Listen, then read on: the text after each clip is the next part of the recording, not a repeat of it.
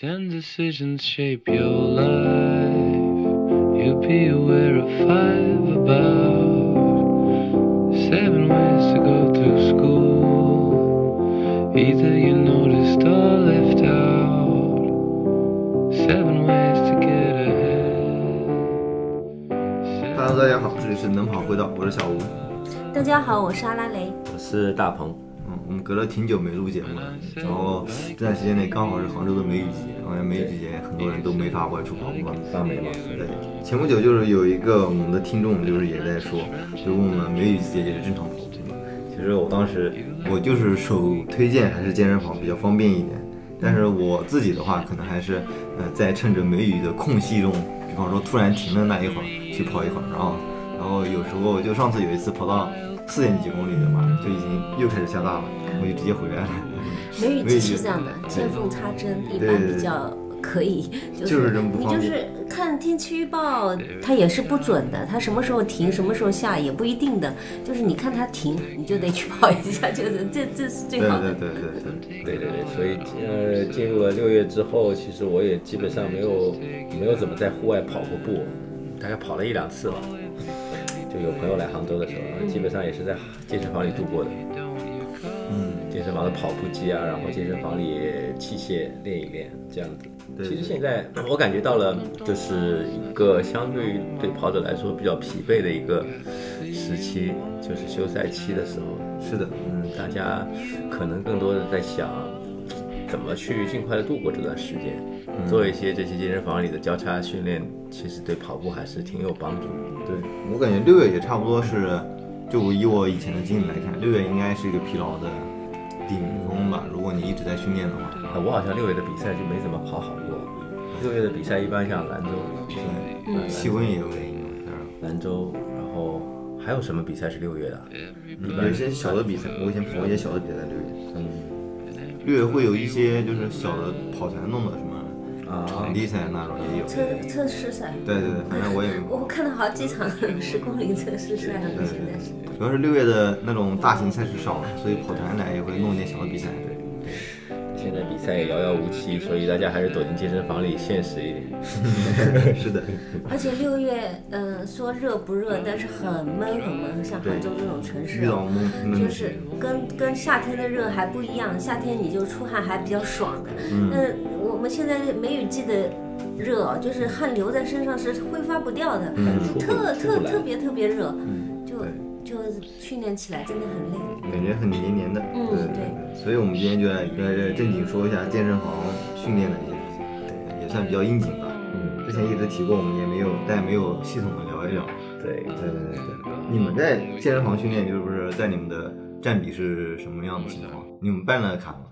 我没办卡，啊，我是什么健身房都有卡呀。所以全国各地都可以，没有没有，杭州杭州就杭州嗯杭州杭州基本上所有健身房我都去玩过，然后最近可能呃像呃乐客呀，然后这种会去的比较多，因为这店开的比较多，嗯嗯，在杭州开了大概有那个也有两百多家乐客，一百一百多家吧，也接近两百家，所以选择也比较多。然后我去健身房，其实他们叫我跑步机怪，我我我基本上就是热完身，然后马上跑步机，对，然后一直一直跑是吧？而且乐克的跑步机你们知道，就是特别轻松。嗯呃，不知道你们跑过没？我没跑过。啊，这这呃，可能也是心理作用，可能是跟它那个，它有个场景融入融合模式，挺有意思啊。像它那个模式可以直接选择你家附近的小区的那个路。啊，我选过浙大紫金港啊，对对，你去过啊，浙大紫金港的，然后还有我们还旁边还有什么山水人家的，哦，是吗？对对，然后你可以选一些国外的线，但是你你跑的时候你就感觉是其实时间过得很快，再加上他那个速度确实，我感觉啊，他那个跑步机速度确实是偏慢，嗯，嗯。我基本上上来开十二，就像别的跑步机八九的感觉一样，哦。就很慢很慢，哦，嗯，基本上呃跑步机跑个一一一个来小时，然后可以稍微做做力量啊，嗯，一般来说的话，我都是这样子。对于健身来健身的人来说啊，其实还是先做力量比较好。当然，我在马拉松赛季结束之后，我可能就会切换成一个健身人士了，然后我就 我就会先我就会先去撸撸铁，然后呃，比如说练一练呃跟维度相关的一些肌肉，因为夏天嘛，穿衣服会比较好看，嗯，然后像三角肌啊，然后胸肌，然后背部的一些肌肉呃嘭起来之后，夏天 夏天穿衣服好看一些，所以我会先去练练，然后再去跑步机跑一下。其实夏天在健身房里跑选跑步机也是比较有讲究的，我一般选那个空调或者电风扇下面的，不然的话真的是因为跑步机大家知道，你跑了十几分钟、二十分钟之后，你身上就会有一层那种对热的那种。对，你的热气围绕在你的周围，如果不把它吹掉的话，就相当于你你还是挥发不掉的那种。是是是是是是，我用跑步机跑步的话，旁边都要冬天的时候旁边都要开个风扇，有可能不对着我吹，对着旁边吹，然后空气流动一下，对对对不然真的感觉闷闷闷的，嗯。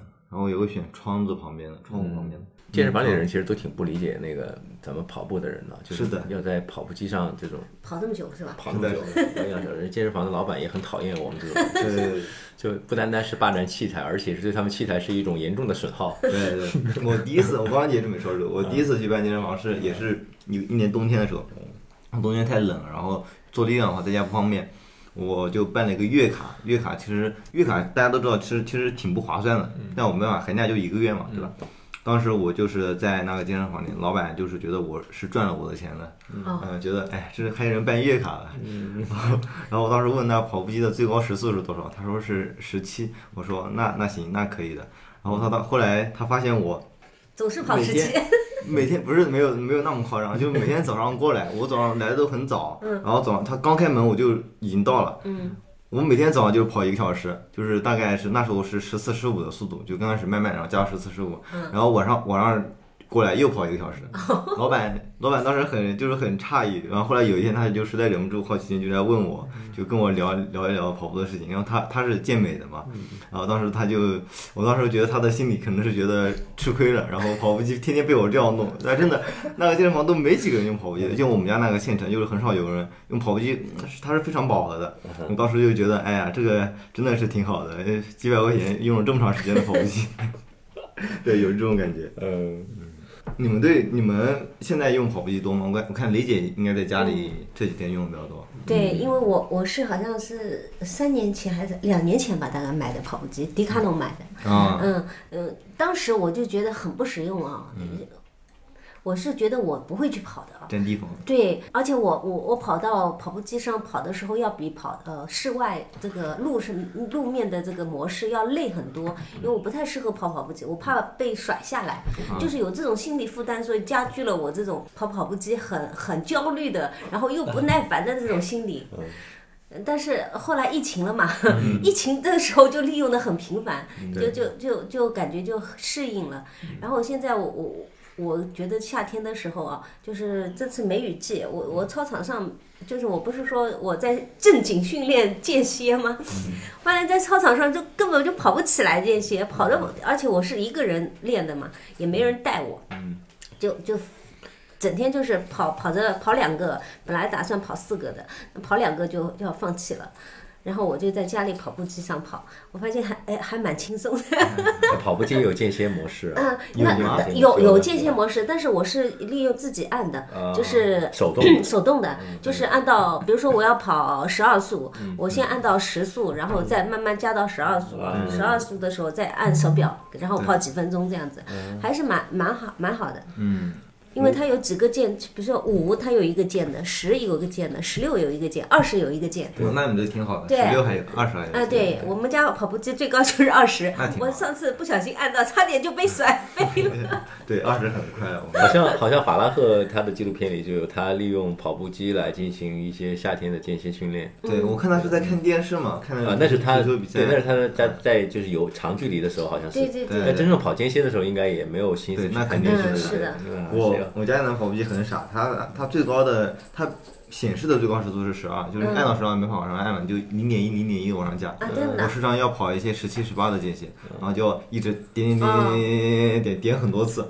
呃，然后后来结束了嘛，我我得从十八点到十嗯啊二，就是慢慢点慢慢点回来。它那段时间没有那种呃没有这个具体的键的，就是有有几个几个档位的键没有的是吧？没有这么具体，到再往上就没有这么具体，就需要啊你自己点。哎，那个很很不好用的。对，那那迪卡侬那个，我那个是你如果加号按住一段时间，它就是零点五零点五开始加的。如果你一下一下按，就是零点一零点一加的，很长按那就零点五零点五加。感觉像一个迪卡侬跑步机广告。呃对对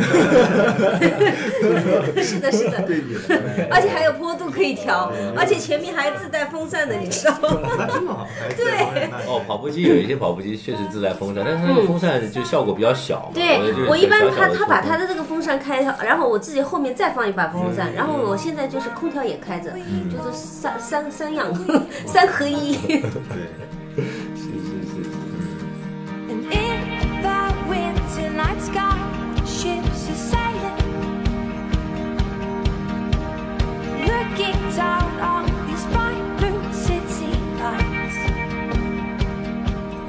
机其实是健身房一个就是我对跑者来说可能用的最多的一个器对械，但其他方面的器械的话，可能还是呃，我觉得大家用的还是比较少，大红哥可能用的比较多，对吧？嗯，对我我去健身房里，其实相对来说的话，呃，功能性训练会做的比较多，就是力量性的东西。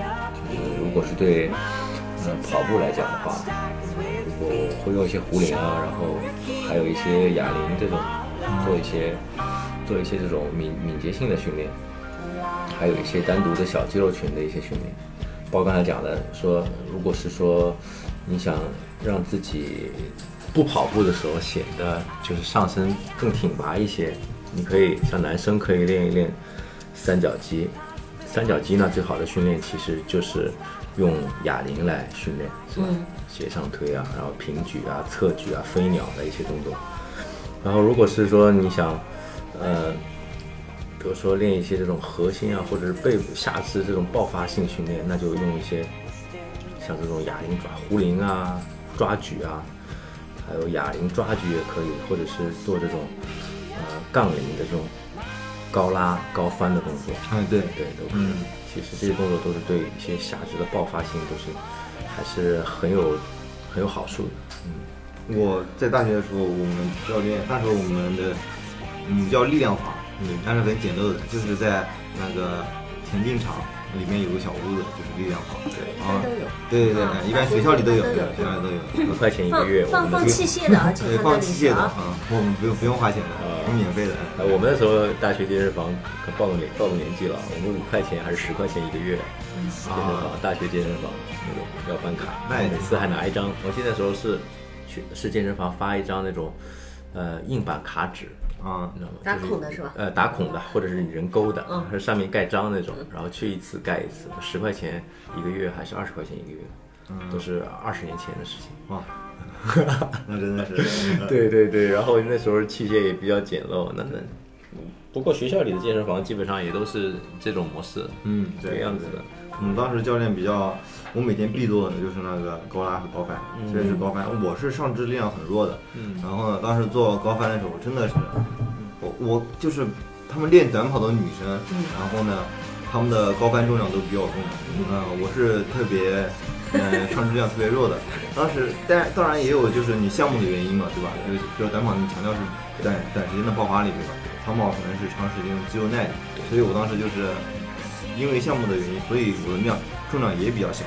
当当时就是做这个动作，我是很吃力的，嗯我特别怕做这个动作。其他的其实我用那个史密斯机做深蹲的时候，其实还 OK 啊，那我觉得还可以接受。对对，其实，在学校里边感觉用的比较多的就是几个，就是杠铃和史密斯机加哑铃。对，你刚说到壶铃那个，我看有好多国外的选手就是用了很多。对，壶铃就一般就就就就举了，呃，有拎壶铃有这种荡的动作，有举嗯对对的动作，对，也有还抓的动作单作，单腿的动作也用对对对对壶铃比较这多。种都属于小器械的训练。对，对，我看国外，我之前在 ins 上面就是看到有一些国外的精英选手，他们会发自己做力量的视频。我当时那时候还很热情，还还会把他们动作录下来，自己回家就是模仿着学。其实力量就是我们跑者发展力量有一个比较关键的干货了，就是在不平的不平衡的前提之下去发展力量，就很多呃橄榄球运动员，嗯或者是这种不是那种纯做健美的，或者是做肌肥大的这种呃呃运动员来说的话，他们就是做一些偏竞技类的，像橄榄球，像这种短跑，他们会做一些呃在非平衡面上的一些力量训练。嗯这指这里非平衡面指的是什么东西？就是说我在一些呃不平衡的，让你在不平衡的前提之下做一些相对于较轻的一些力量训练，比如说你在一些呃比较滑的表面上。单手去做一些支撑，你可以试一下，就是就是你如果是说双手支撑，你做一个平板，嗯你做平板支撑的时候，你如果两只脚是，呃，两只手是放在一个很干燥或者很很稳定的平面上，你可以做很久。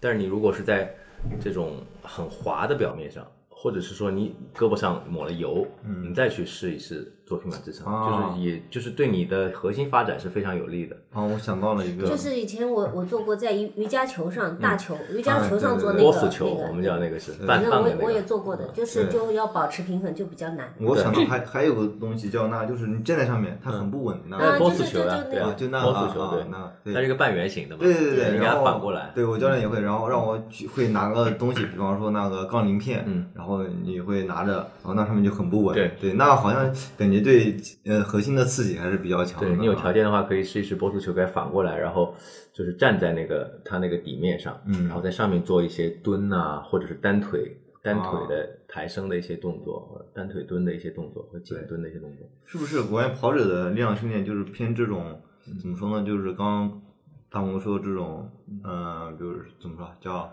不平衡因为你是你跑步也好，你在比如说你在进进行一些橄榄球，它有一些冲撞啊，或者是你在进行一些那个乒乓球啊、棒球啊、篮球啊这种动作，它都是在这种运动的状态之下，就是在这种动的状态之下进行一些身体对对对抗。对就是你跑步也是这样子，你不是说静态的，所以说呃，跑者发展的还是一些就是动态的一个核心稳定性。嗯，对，我刚刚就是这么想的，对，是的，动态核心稳定。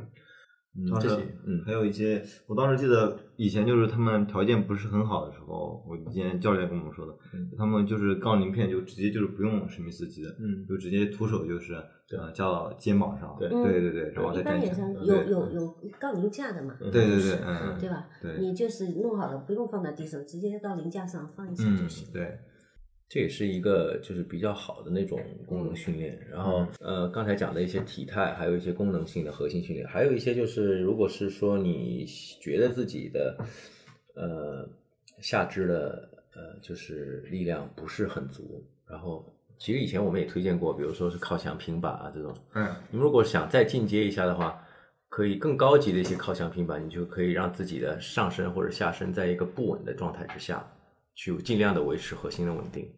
就比如说你靠墙的时候，脚下放一个波速球，哦，那听起来就很，难你，站在一个波速球上，然后靠墙平板，这样子，就是你下肢你脚是一个不稳的，嗯，嗯，这个其实也是很锻炼我们下肢跟那个腰腹的一个力量。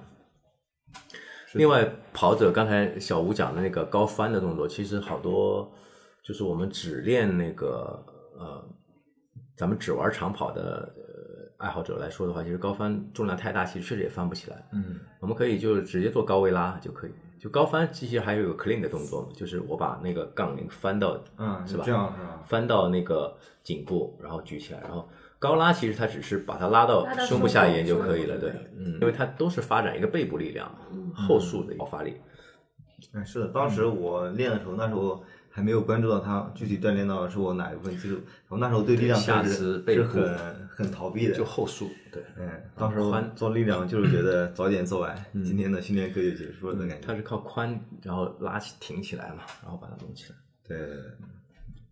我刚刚就是其实说下来，我感觉跑者用到的器械还是比较怎么说呢，就是轻量一点，在家里都可以完成的。哎，前两天刚刚看了这么个理论啊，嗯就是一个呃国外的大学，因为以前对于我们就是健身的人来说的话，其实我们呃有一个比较呃普遍的认知，就是说你想维度变大，你必须得上大重量，嗯是吧？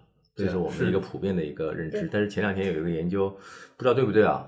就是它有一个嗯对照组，就是说让两个组的人，呃，一个组做大重量，嗯一个组做小重量，然后过了多少天之后，结果他们增长的其实维度是一样的。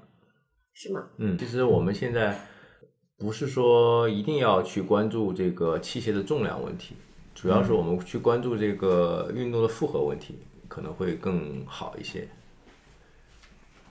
我是之前一直听说，就是说一直必须要有小大重重量多组数，对，长跑必须要小重量多组数，嗯。对嗯。对。一般都是这么一个概念嘛，好像、大家呃说说的比较多的都是这么一个概念。我觉得像咱们这种业余爱好者，应该不会去做到这种，就是不是也不会去做到这种，就是每天都做到力竭的感觉，哦。因为小重量多组数更容易完成。嗯，是对。对对对，更容易刚刚有人说它并大重量你给我也完不成啊，对你，你说你动不动就卧推个两三两两两百公斤，什么深蹲个什么 两百五十公斤那种，你不单单是完成不了，而且你如果是这样是有危险性的嗯啊。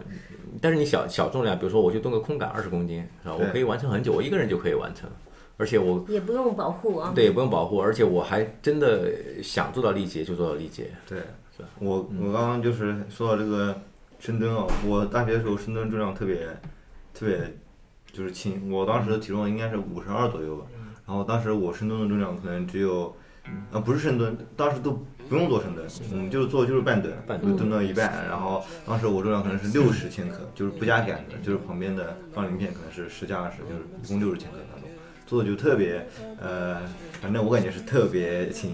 其实我做那，因为做那我感觉很轻松了，感觉。然后当时还有一些小的窍门，比方说是脚尖垫一点东西，就是有一根呃杆子一样的，就是立方体的那种长方体的那种杆子，垫在你的脚后跟，这样好像发力就是怎么说呢，可能更好一点。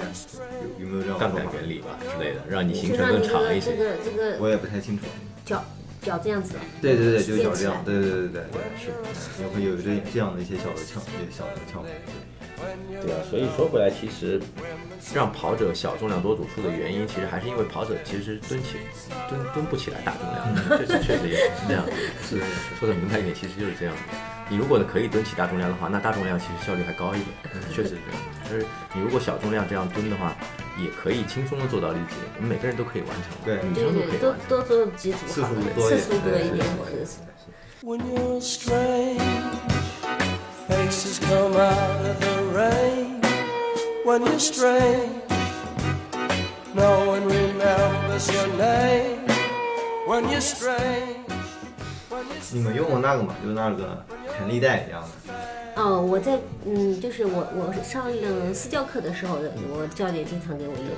他就是他说是练我的爆发性的一种，就是绑在脚踝啊，或者是绑在哪里，对嗯，向前踢啊，对对对这之类的对对对对对就是做这种动作。对还有嘛，有时候绑在大腿这里啊，嗯就是做深蹲的时候，就是让像你叫你保持这个力度。对，让你保持侧臀的一些那个啊嗯，我感觉这个也是挺万能的。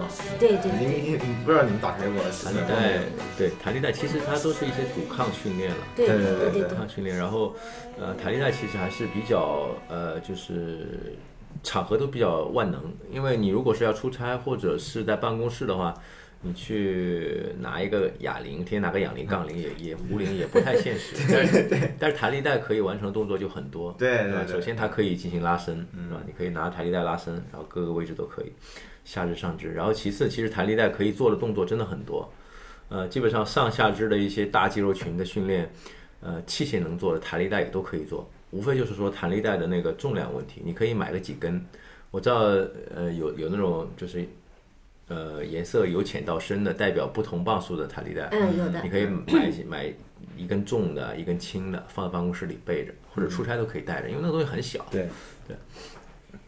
那我们以前用的最多的就是呃做摆臂，摆臂练习的时候用抓着弹力哦带，对，就是那样。抓弹力带对对对对，那我用了很多。然后还有就是放在那个。嗯，关就是膝盖的上侧一点，就是大腿部分，然后那个练习练会往侧臀的往往前做一个就是胯的动作，要跨，嗯，对对对，就那个那个做的也很多。嗯，对，关于弹力带也是一个很神奇的东西。刚刚就是说，你要是打开淘宝搜的话，你会发现很多人介绍，就是说一根弹力带能完成非常多的力量对，确实，它确实可以完成很多动作。对对无非就是说呃那个完成的效果，就跟刚才我们讲的一样，完成的效果，呃，以及时间的问题，以及效率的问题，嗯是吧？对，它完成的效率可能就比较低，因为你你要完成很多，比如说你要完成三四十次动作，才能完成一次你大重量推举或者是蹲的一个一个一个重量带来的效果。是的。你们做过那个卧推吗？我做过的，对，卧推其实还是但是很少，我后来很少做的。一开始我去，嗯呃，怎么说呢？就是一开始我去找找力量教练的时候，嗯，可能我的嗯就是目标没有说清楚啊，嗯他就是以为我是来练纯力量的，就就上过推啊什么，嗯，那个时候深蹲做深蹲也给我上上很重，比较重的那个杠铃啊，呃，后来我跟他说了。说我要跑步的，主要是，然后他就给我取消了卧推这种动作。嗯，他们有说，就是我那时候也是，我高中的时候没事会做一些俯卧撑之类的啊，然后后来上大学了，就是教练当时的意思可能就觉得，其实你不用做俯卧撑，如果你只想做那个跑步的话，他们觉得就是如果你胸肌嗯、呃更发达一点，其实对你跑步的摆臂以及你自身的重体重可能就是重了一点嘛，对是都是有综合影响的。胸肌发达了，手臂、摆臂会受限的。对对而且那个你胸肌发达之后，你跑步的负担也会很大。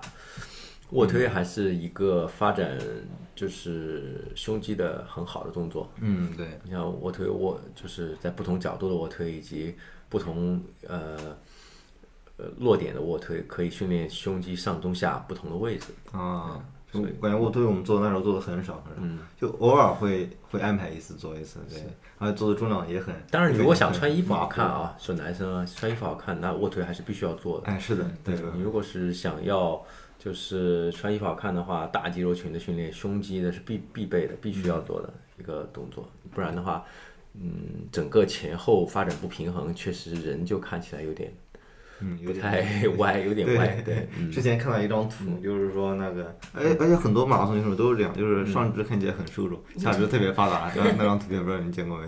嗯。是是的，这里其实那个可以加一句，其实呃加一句形体方面的那个训练建议啊，就是大家觉得有一些人呃健身房里不知道去练什么，特别是咱们跑步的啊，因为平时也不接触健身房。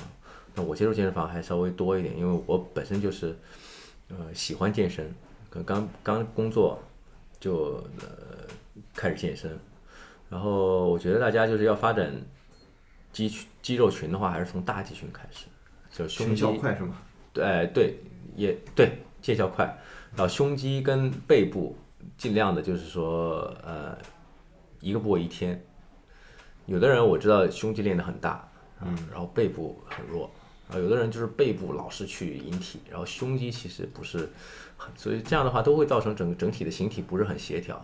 还有人咱们去健身房看有那种上肢很壮，然后下肢细细的，对对对对，腿腿瘦瘦的，没这种肉的，也不是完全，这是这也不是很很健康，就完全没有美感的。感觉就就就均衡一就点不均相衡。对相对来说，我觉得还是跑步的人就是上下还是均衡一些，是的啊相对来说均衡一些，起码没有说腿，我觉得腿细细的有点难看，确实是这样，嗯腿一定得，特别是男人啊，腿一定得粗。肌肉感啊。嗯我以前就是在哪看到的然后，好好像是自行自行车选手，嗯，大下肢特别对他们那个，因为要冲冲坡嘛，他们有那种，因为车队里面每个车队必须都有个破风手，还有那种冲坡的冲冲刺手嘛他们那种冲刺手的大腿就特别粗，嗯因为就是负责冲刺的。那么就就还有健身房里除了这种器械啊，还有一种是就是操课类的，嗯，嗯，就是组对，上次我们两个小姐姐，对，上次上两个两个小两个小姐姐来我们节目的时候，好像也聊过这个团课啊。上次带因为现在过了一下，现在也很流行这个团课嘛，就不不纯粹是练力量啊，就是气氛啊，这个对对。娱乐性啊，都会更加多一点。是是是，其实我我其实其实挺推荐团操的，特别是对那种就是以前呃不太进健身房的跑者，或者是进健身房比较少的跑者，可以从现在团操开始，因为它第一个是兼具了趣味性以及就是发展力量的需求。嗯呃，其次呢，我们作为跑者来讲的话，也是有这种有氧基础的，嗯，去团操也不会说跟不上，呃特别是像一种强度比较大的，甚至表现就运动表现还是会比那个呃健身的人会更好一点，因为心肺能力强嘛。所以从团操开始，特别是团操里的一些杠铃课以及那种心肺课程，先开始会比较好一些。嗯，如果是你不想去去健身房纯撸铁的话，嗯嗯，哦，我刚刚就想说，很，我觉得我很多跑步的选手没去健身房，原因就是健身房不知道怎么做。嗯。哎，对，刚刚说其实都说到团操，我想一下，嗯。我我没有试过团操，但我看那些就是现场的氛围啊，以及一些的，就是说，因为有时候健身它里面会有团操正在进行嘛，然后看现场的氛围以及那种环境啊，我觉得还是挺有意思的。对，我感觉就是这样子，就是我们作为大众跑者来说的话，千万不要带着包袱去健身房就对了。不管是说你是一个心理包袱，就是我是觉得，哎呀，我比他们跑步厉害。这种包袱，也 或者说，哎呀，我是进去之后，我万一是个弱鸡怎么样？嗯，千万不要有这两种包袱去进健身房，就都 OK。然后你如果进去之后，你可以先去跟一些团团操试一下。其实好多呃人对这种操课是有这种误解的，我感觉啊是有误解的。但是你去上几节之后，你就感觉到了，其实他们发展的一些呃力量，包括一些就是他们发展的方向，其实跟大众的一个追求方向是一致的。我前两天看了一个挺有代表性的说法啊，嗯，我也跟朋友聊起过，就是说，其实我们普通大众不应该去追求一些极限的东西，包括现在其实很多，呃，有人说，哎呀，我一定要瘦到多少斤，然后要破什么两小时多少啊，什么，然后或者是练肌肥大的人说啊，我一定要那个深蹲三百公斤，什么卧推两百公斤，然后这种什么硬拉多少公斤，我一定要呢，然后搞得自己这个上就是用各种科技啊，然后上肢什么臂围五十啊，啊什么胸围多少一百二呢，然后搞得很畸形，所以我觉得就是那个大咖也是个大咖了，说的很好，就是他说普通人呢，就是应该在尽量追求形体完美的前提之下，形体完美是指什么呢？就是说你符合一个大众的审美观，形体完美的前提之下去追求运动表现。啊啊，这句话完整就是我在尽量的形体完美的前提之下去追求运动表现。我认识一个健美的，对然后呢，有一次我呃不小心把他的照片就是别人也看到了，嗯然后我我他别人的看法就是觉得嗯嗯看这样看起来非常恐怖，对，是吧？嗯我觉得有很多人会有这样的感受，因为好当然那那你说的那个健美，就是他们是不一样不是你说的健美是他他是真正的已经就是那种进入职业级了，对他他去拿卡的古典对古典健美也好，健体也好，或者是他们去玩这个，他们已经职业级了。我我是说咱们这种大众大众大众对对对人来说，就是你你稍微有点肌肉感或者有线条感就可以了。然后在这个前提之下，再去追求运动表现就可以了。啊对，我不是说鼓励你一定要瘦，一定要为了那个两小时多少分，然后去追求那种浑身就就像骷髅一样。嗯我知道我妈以前经常说，我说你怎么跟个骷髅一样？也 就是我说，哎，我说我想跑到跑到呃多少多少多少。他说你这个有什么意义呢？还不如操场跑跑。当时觉得就是很很那个，很想顶嘴啊。现在觉得还是当时太年轻。嗯，确实，后来讲了讲也是这样的，就是我们还是运动表现会更但是你不追重要一些。求过，你又不死心的了，对，就是你是不是？是，那倒也是，就是说，就是说那个，就是说我们运动表现还是更重要一些。谁也没有说是在马路上随随便便的就让你推个两百公斤是吧？呃蹲个几百公斤，也没有谁说随随便便让你在马路上就跑个两个小时是吧？让你让你送一封信，然后到哪里是这个意思吗？运动表现其实，在健身房里是非常非常重要的，呃，不是在健身房里，在对我们正常人来说是非常非常重要的。我觉得追求数据的原因还是，哎，反正看数据一点点上去了，会很有自豪感的。这个，嗯，我之前，嗯、健身方面我不太知道，之前就听很多朋友就是会聊起健身会有什么四大项之类的，嗯是吧？他们三大项三大项啊，他们会追求这样每一项的一些数据指标的嗯，上也是升，啊，也是数吧？据，也是有数据衡量的嗯，毕竟每个人都想量化一点，啊但，是对，有人的地方就有江湖嘛，是这个意思。都不会放过自己的。对对对会。放过自己。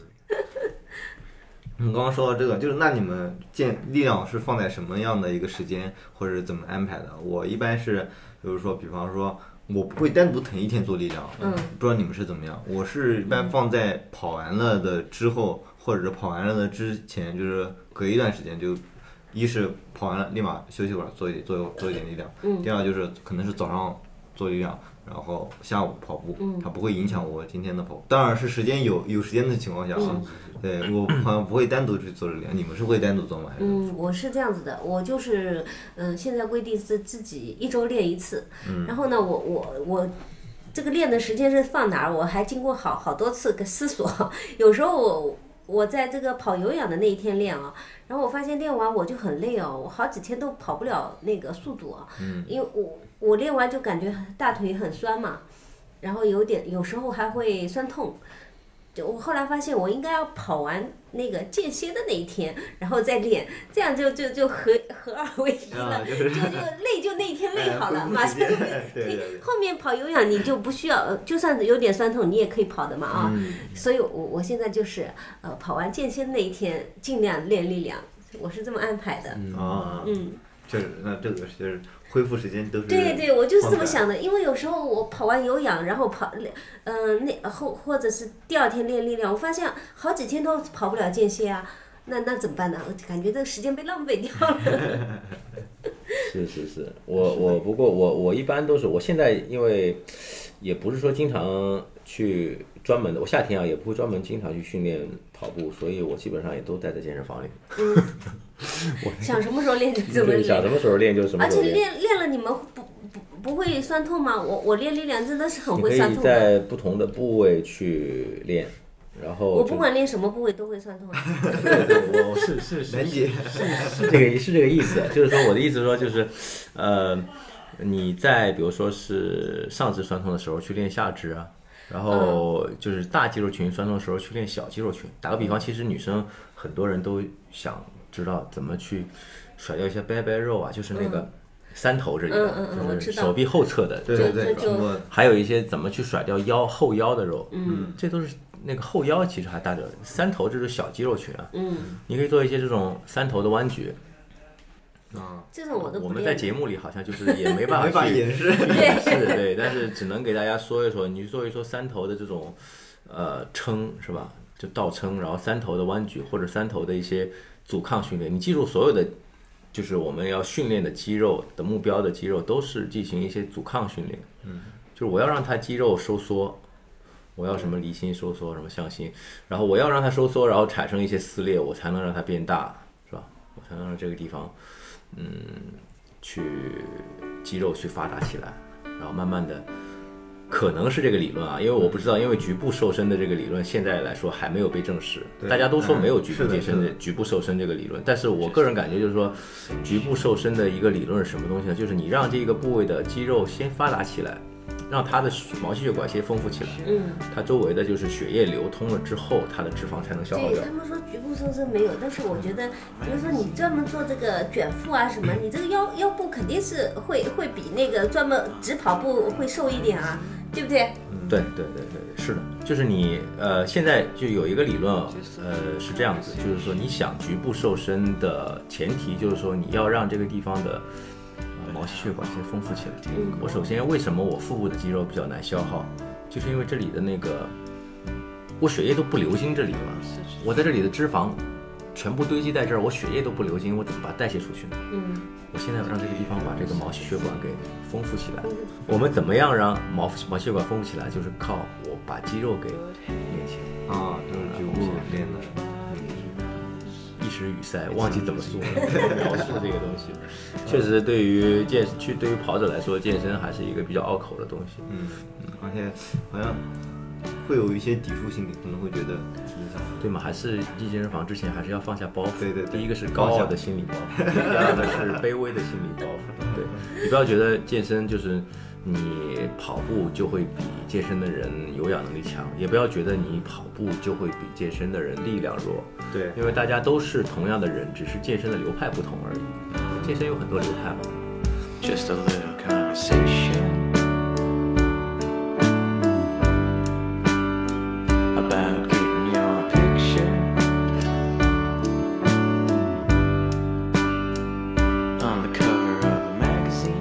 刚刚想到一个，就是我们刚刚有说到背部，我觉得背部是很多人忽视的一个，就尤其是我们，就是像我这种不怎么健身的，但我就很难意识到背部的重要性。就其实，在我的印象中，我会感觉背部它是一个很没有存在感的地方。对因为我因为我照镜子你你也只能看到你的正面嘛，你看到最多也是你的正面，对吧？你看背部好像就是。好，很多人觉得我没有刻意的去，我没有必要刻意去单独练背部的这样一个练。我之前练那个练核心力量的时候，最多的就背部的话，可能或者两次的会做一些就是背部那叫背起，嗯是吧？就是腿给固定住，然后往上用力的一个姿势，对对对，吧？那是对腰腹力量那个是。啊，对，就是可能会是这样。不是？不是臀桥，不是反过来就是你趴在那里的。对对对，哦趴在那里哦反过来然后呃，侧面的话，有的时候就是手撑在那里，嗯，就是刚才那种就是侧面会有受力的感觉。嗯但我感觉就是背的其他地方我就练得非常少。嗯嗯，我是我是这样的，但是我很多人我也看过，很多人说背部非常重要，所以我一直不明白背部的重要性可能是到底是个什么样的，不知道你们有这样的 背部是属于人体的最大的肌肉群啊，可能就是你你你想用力的地方，可能都是背部在用力。啊，这样有很多东西，像你拉的动作啊，包括你摆臂，其实也是靠背部啊，嗯，摆臂也是靠背部的对，力量。还有一点就是什么，他们什么背背腰肌腰肌拉伤了，你就跑步就一步都跑不了，不像你大腿这个 肌肉拉伤了，对你跑跑还只是痛一点对对。如果是腰肌拉伤了，你跑步就根本就跑不了，不能这样跑了。嗯，背部是固定你胸腔的，然后以及你上肢稳定性的一个很重要的肌肉群。然后背部你想训练的话，其实最简单、最最简单的动作就是引体向上。啊，对，我看引体上的人的背部会，那肌肉用力会很明显。对对对，引体引体向上是最好最好，这是最简单有效的一个训练背部的呃王牌动作，而且是对于我们跑者来说最简单的。我一个都拉不起来。不是，我是说最最最最省场地、最节省场地的，嗯没有说是你要卧推，你必须要拿个杠铃去健身房里 啊。你引体向上的话，你在家里装装装一个杆子就可以了，对。然后你可以每天的拉个十几二十个这样子。其实我家嗯里还有好还有好几个仪器，一个就是 一个就是卧推架也有，还有上面可以拉引体向上的。哎，这里可以插一句，就是好多 好多人其实跟雷姐一样也有这个问题，就是我引体向上做不起来对对对，我怎么办觉？得女性做不起来比较多。呃，我有一个很好的办法，嗯就是说你做不起来怎么办？你可以做就是静止，叫曲呃，我们我们大学的大学的时候或者是高中的时候有这个项目叫曲臂悬垂，你还记得吗？挂挂在那里，就是你挂在那儿了，你在一个动作停在那然后你你你你这个手臂要弯曲吗？就直角吗？还是你可以在直直直你直的？你可以在不停的动作、不停的位置，然后进行弯曲，但是你要保证你胸是挺胸的，嗯你胸是挺起来，然后保证你整个的是在一条直线上，啊整个的手臂跟那个肩膀跟背部是在一条直线那就。相当于挂着嘛，对，就挂着。对你不要去向前搂着，或者向后搂着，展开的对，你是展开的这样子。你在一个地方定住，每个地方定定个五秒钟。你如果是上不去的话，你可以跳上去，然后就定住，然后然后下来。对，你可以感觉到就是慢慢的你的背部力量发展起来之后，就可以拉个一两个、两三个。啊，还有一种比较简那这手好痛啊还有一种比较简单的方法就是你搞一个弹力带，就弹力带，然后长一点的啊。哦，弹力带我试过，根本就没，嗯根本就拉不起来。那那可能弹力带磅数太低，对对，可能就。弹力带这个这个力量，这个这个弹性不够。嗯，你搞个重一点的弹力带，他们有那种五十磅的弹力带，就是黑色的，50磅的特别特别对，五十磅的二十几二十几公斤吧，应该。嗯，那那倒是的。不是重量啊，我是说它的那个拉力力拉拉拉力，对对对对。我们大学，你看大学体测啊，我们那时候体测女生女生是不做引体向上的，对吧？然后我们男生有一些，我引体向上还算比较多，就有瘦弱一点的也是拉不起来对，他也拉不起来。然后我们那个就是体测那那个老师就是说，你拉拉不起来的人就那吊着，吊吊多少秒算算一个，对对，对。对，这是个叫曲臂悬垂。啊，对，是的。真的根本就拉不起来，嗯一个都拉不起来。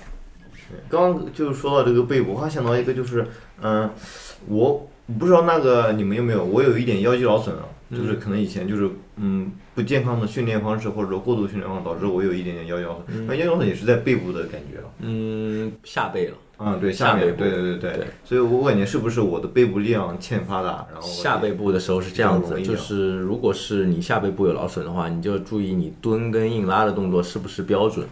就有好多人那个在，好多人就是练完深蹲或者是练完硬拉之后说，哎，腰不舒服。哦，他可能没没有挺直腰。就它是一个呃，我们节目里也不好去演示这个东西啊，就是你整个不是一个对对，你 hold 在那里的，然后导致你呃腰部代偿。对，啊就是腰腰腰腰在这里对。那其实跟我的背部力量还是有关系的。嗯你你见过很多人，就是说，当你你可以试这么个动作啊，就是当你举不起来一个东西的时候，你整个人是一个反 C 型的在用力向上举，你有没有感觉？就是你如果是在举高，嗯在用力的举举举过头顶一个东西，很重很重。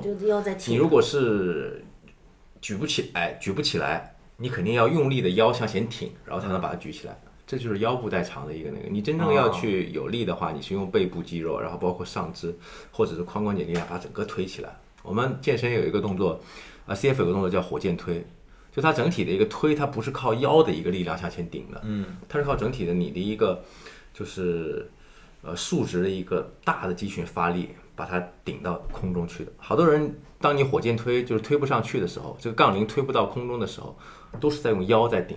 哦那你如果是顶时间太长，你腰肯定就受伤了。哦，那怪不得我每次做完的 那个做完力量腰都会有点疼。对对哦，对对那那就是那就这样对，那就是你减减力量，对减力量，然后多组数减重量，对，减重量。对我们没必要说是一定要推那么高的重量。那那个就是那个那叫什么？就是健身时候会束在腰间的那个，那个是那那会有是保护有帮用的有作用。那个其实跟咱们的那个东西其实是跟咱们的那个肌小贴是一个道理，有时候啊就是让你代替一些肌肉的一些感觉，或者是一些保护的一些作用。啊嗯，腰带，对，我带那个做就是做半蹲的时候会有明显感觉，就腰不会，呃，就不会弯着那种感觉。它会给你一个体外的骨骼的对对对感觉嘛对给你撑住的。嗯，后来我就常备了那个，因为我的腰确实有点，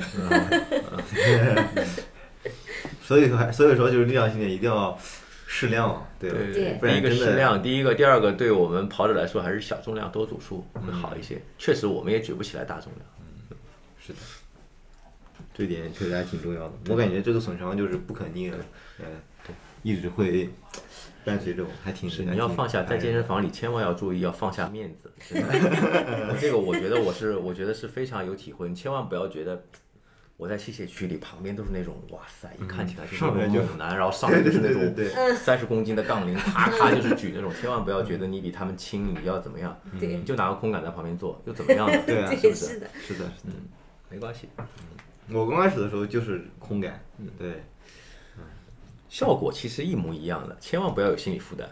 对呃，可能克服这一步，就后面就会通畅。只要你不尴尬，开玩笑，开玩笑。OK，我以前也是的，呃刚开始的时候，那个教练都会给我加重量的，后来就是做深蹲啊什么都是做空感，要么自重，嗯，对，对。因为没必要。那如果我在想，哎，如果有机会，你可以把你的一间房间改装成那种，嗯、家庭健身房的话，嗯那你们觉得，如果你你来选的话，你们会推荐哪些器械是必备的？就如果呃，怎么样能最好的利用起来？嗯，我觉得大家如果是想就买一个器械的话，我推荐买一一部划船机。嗯，好像划船机对他们都说划船机好，对，因为划船机是这样子，就是你可以把你不占地方，它你你不用的时候，可以把它竖竖起来，嗯你给它竖起来，然后划船机可以发展很多很多部位的那个力量，嗯，它上下肢都可以用到。就首先你划船是靠整个一个是靠对对拉拉是靠背的一个力量，上肢力量啊，然后你还有下肢的下肢腿的。力量，所以都可以都可以练到。而且嗯。划船机你调节了之后，其实它也是可以训练到心肺的。他们好多那个练力量的人，把划船机作为一个就是那种呃有氧训练，就是你轻一点做有氧做成有氧训练带。的。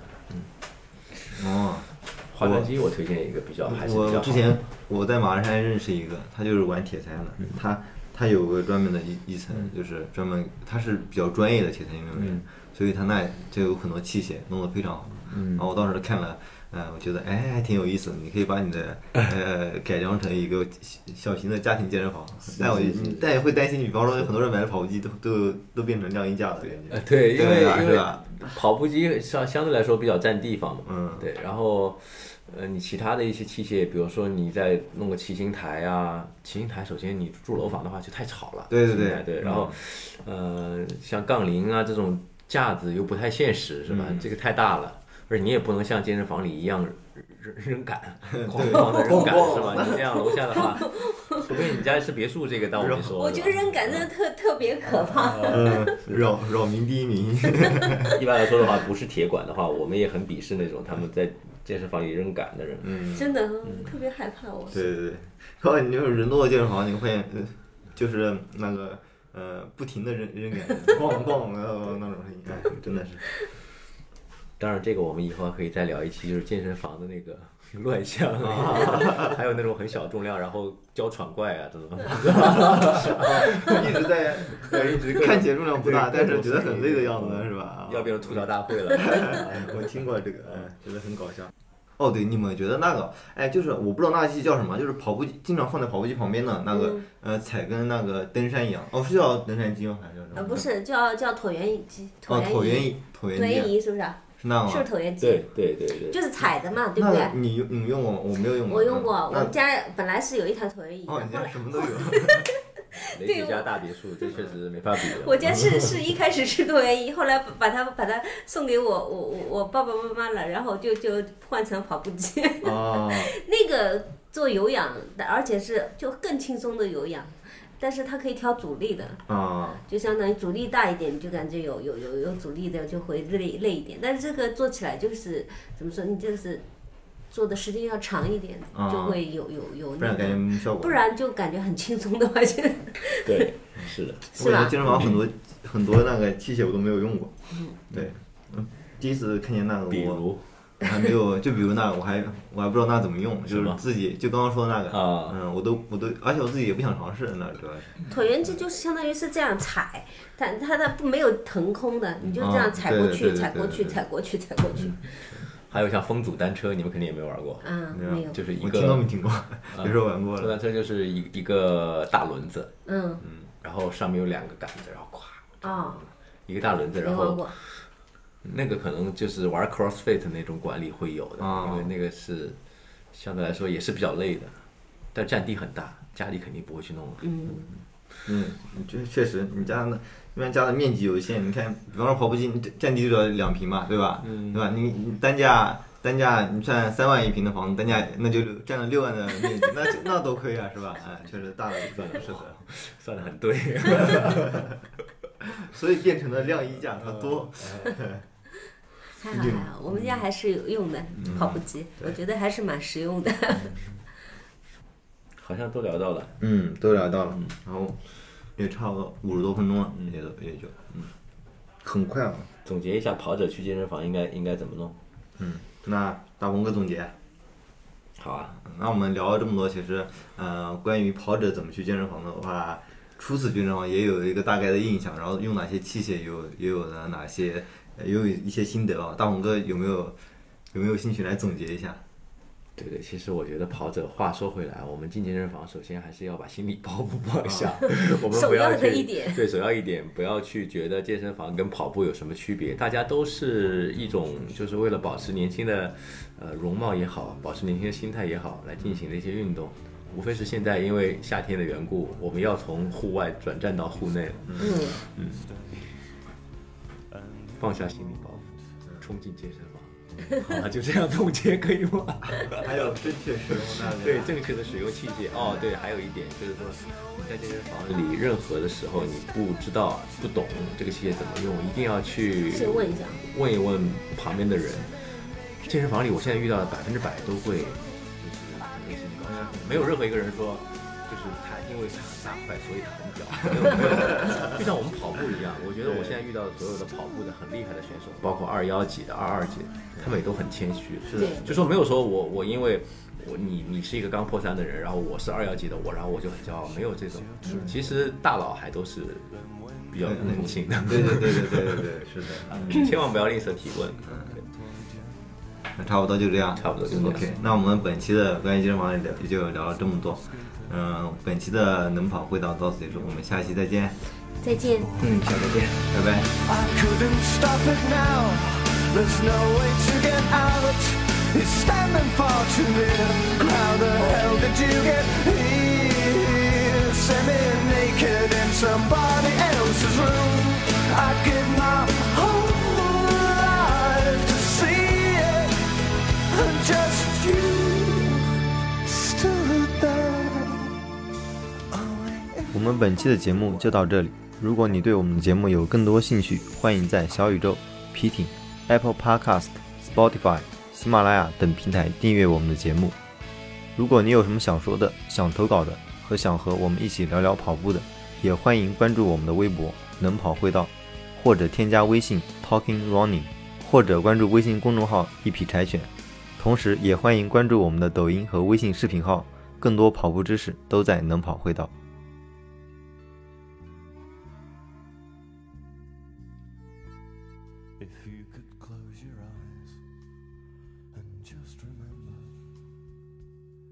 That this is what you wanted last night. So why is it so hard for you to touch him, for you to go? Give yourself to him, oh Jesus! I couldn't stop it now. There's no way to get out. It's standing far too near. And how the hell did you get here? Semi-naked in somebody